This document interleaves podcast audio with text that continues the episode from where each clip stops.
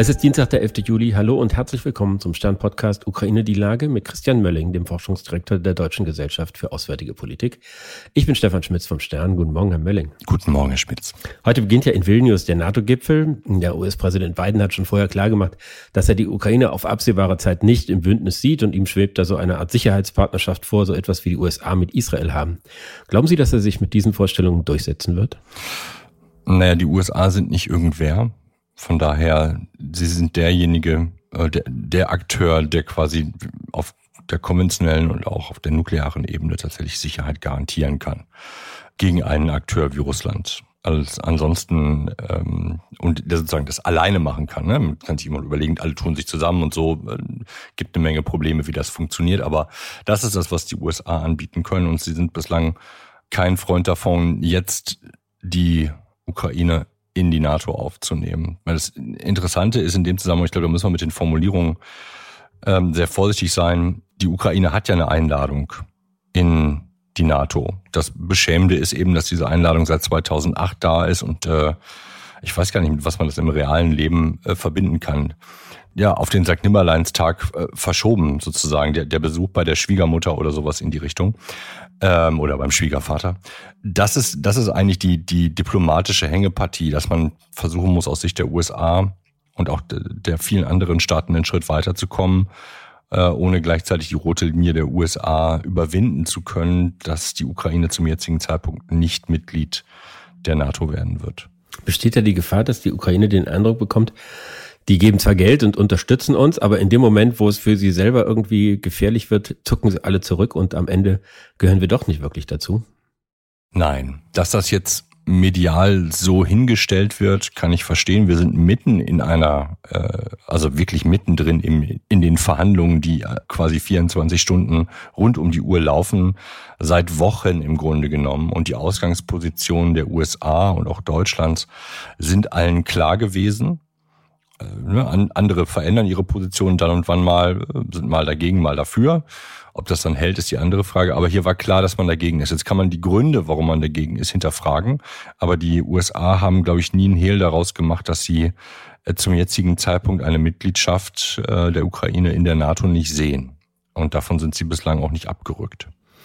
Verbunden ist ja damit immer die Perspektive, dass wenn der Krieg mal zu Ende ist, die Ukraine durchaus und auch schnell in die NATO aufgenommen werden kann. Nun haben wir alle das Gewürge gesehen, was da um den schwedischen Beitritt äh, stattgefunden hat, wo Erdogan erst gestern Abend gesagt hat, der auch die Türkei werde dem jetzt zustimmen.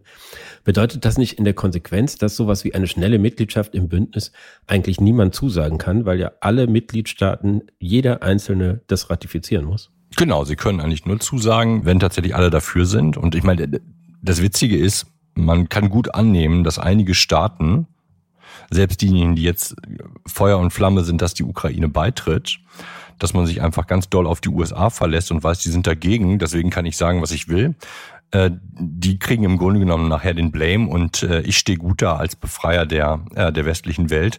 Aber im Grunde genommen verstecke ich mich dahinter. Das heißt, wenn die USA fallen würden, könnte es sein, dass auch einmal ganz viele andere hochkommen und sagen, ah, ich habe es mir doch nochmal anders überlegt, ich finde es vielleicht doch keine so gute Idee.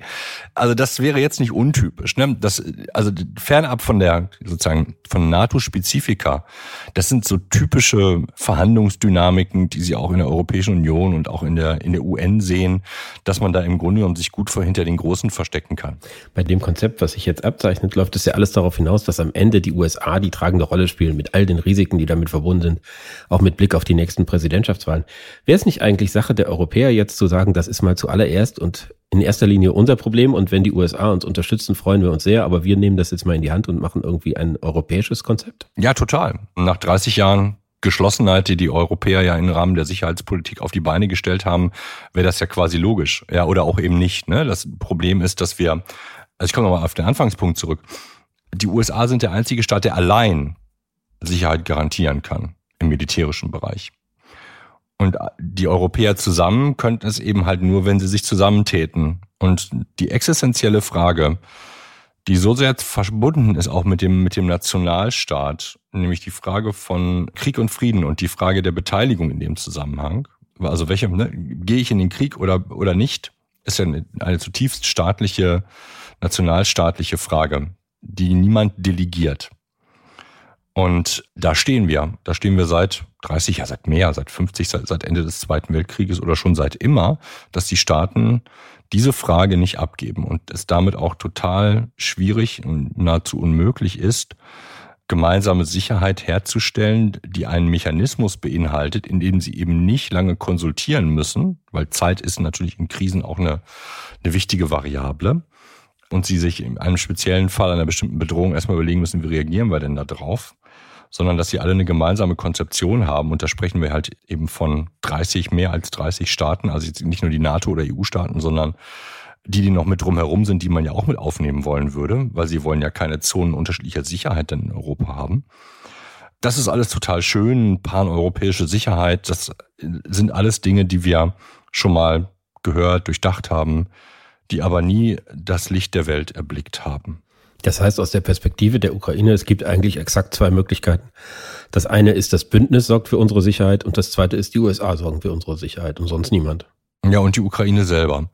Näher, so, so würde ich es nicht sagen. Das wäre ein bisschen unfair. Also ich meine, es ist jetzt nicht so, dass die Europäer nichts getan haben.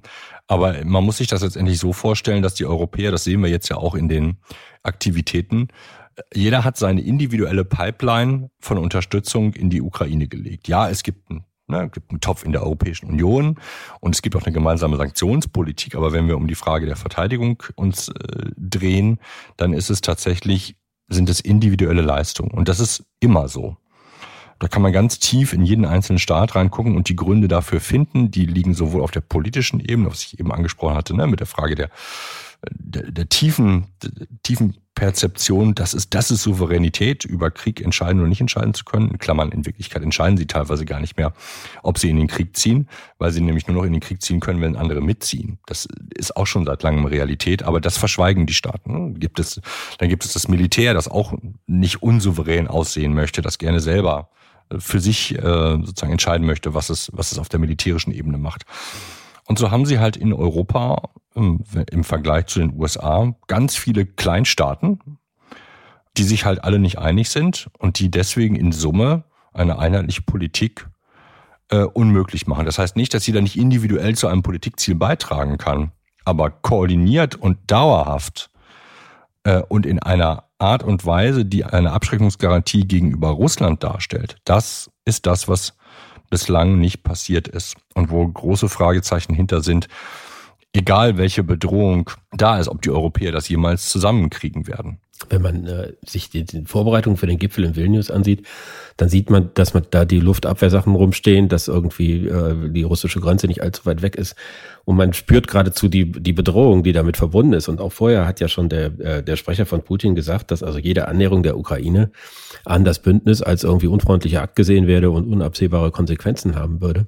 Wie ernst nehmen Sie diese Drohung, dass die Russen es einfach nicht hinnehmen, wenn die NATO jetzt auf die Ukraine zugeht?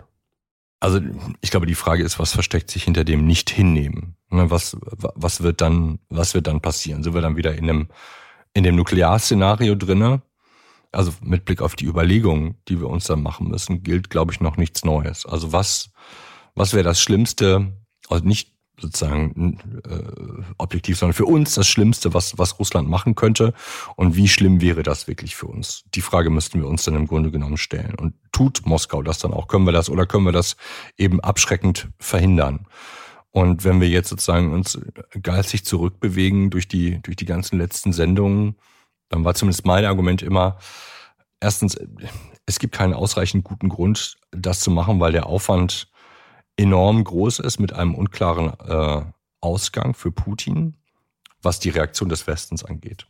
Und der Kreml ist ja nicht quasi sozusagen ein, ein gestärkter, einheitlich agierender Akteur, sondern ein Akteur, der ähm, quasi, damit die Leute bei der Stange bleiben, weiterhin auszahlen muss. Also er muss Geld auszahlen. Die Leute müssen persönlichen Gewinn haben können. Und da sind wir wieder bei dem Punkt, naja, wenn sie einen konventionellen Krieg mit der NATO oder sogar ein, äh, die Möglichkeit eines Nuklearschlages mit der NATO oder eines nuklearen Schlagabtauschs in Erwägung ziehen, dann wird das mit dem Auszahlen irgendwann ganz, ganz schwierig, weil dann überall auf der Welt auf einmal die Börsenkurse ganz doll nach unten gehen und keiner weiß, was das Ergebnis nachher sein wird, was dabei rauskommt. Das, deswegen haben auch die USA kein Interesse daran, aber Russland hat eben auch kein Interesse daran und die einzelnen Akteure, so muss man es glaube ich sehen, die einzelnen Akteure, die Macht haben in Russland, haben kein Interesse daran. Und ich glaube, das ist eine, eine sehr gute Patt- und Abschreckungssituation. Wir haben ja in den letzten Tagen gesehen, dass äh, diese ukrainischen Kämpfer, die das Stahlwerk in Mariupol verteidigt haben, aus der Türkei zurück in die Ukraine gekommen sind, was offenbar einer Absprache mit Russland widersprach. Und mich hat gewundert, mit welcher Lässigkeit äh, sich Erdogan da über äh, diese Vereinbarungen hinwegsetzt. Würden Sie das auch als Indiz dafür sehen, dass Putins Macht in der Region abnimmt und man irgendwie sich auch mehr gegenüber ihm herausnimmt, als man das vielleicht noch ein paar, vor ein paar Monaten getan hätte? Situativ ja. Ich glaube, wir dürfen nicht den Fehler machen, zu glauben, es gibt jetzt hier einen großen neuen Trend. Ne? Also immer das, was wir schlaglichtartig betrachten, wäre jetzt sozusagen das Neue, was für immer gelten würde. Es ist noch schwer einzusortieren, ob das ein unheimlich schlauer Schachzug von Erdogan gewesen ist oder ob er da ein großes Risiko eingegangen ist, äh, das möglicherweise sich nachher negativ für ihn auszahlt, weil er Putin ähm, unterschätzt hat. Oder er hat ihn richtig eingeschätzt und weiß, dass ihm da im Grunde genommen zurzeit nichts passieren kann, weil die Abhängigkeit Putins von Erdogan groß, äh, dementsprechend groß genug ist. Das gleiche gilt für Erdogans Move in den Verhandlungen um den Beitritt der Schweden, die Wiederaufnahme der Mitgliedschaft in der EU ins Spiel zu bringen. Ja, also ein, kann man jetzt als, als Hasardeur-Move äh, bezeichnen oder aber als äh, eigentlich klassische, ich hätte schon fast gesagt, russische Verhandlungsposition, das, das Unmögliche fordern, wissen, dass man das Unmögliche nicht kriegt, aber mehr als das, was man jetzt schon hat. So, also ich will nicht sagen, ich, also ich, ich würde Erdogan jetzt sozusagen für, für seine für seine Verhandlungskünste nicht nicht vergöttern, dafür kenne ich ihn auch nicht gut genug.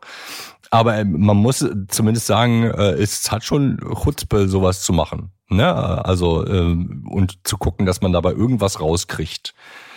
Gleichzeitig muss man, glaube ich, auch anerkennen im Hintergrund, naja, so, so richtig Strahlemann-mäßig ist es ja für ihn zurzeit auch nicht. Ne? Also der lebt in, einer, in einem Land, dem es wirtschaftlich sehr, sehr schlecht geht und immer schlechter geht. Und die Frage ist, wie kommt er da raus? Wir haben gleichzeitig, also wir jetzt die Europäer haben gleichzeitig kein Interesse daran, dass die Türkei wirtschaftlich weiter destabilisiert wird oder sich selber destabilisiert. Deswegen öffnet das möglicherweise schon einen Kanal, um über Dinge zu sprechen mit Erdogan. Ist ja vielleicht gar nicht so total verkehrt. Dass er jetzt nicht über Nacht die EU-Mitgliedschaft kriegt, war irgendwie auch klar. Ich danke Ihnen, Herr Mölling. Ich danke Ihnen, Herr Schmitz. Das war Ukraine die Lage. Die nächste Folge finden Sie am Freitag bei stern.de, RTL Plus Musik und überall, wo es Podcasts gibt. Ganz herzlichen Dank für heute und hoffentlich bis Freitag.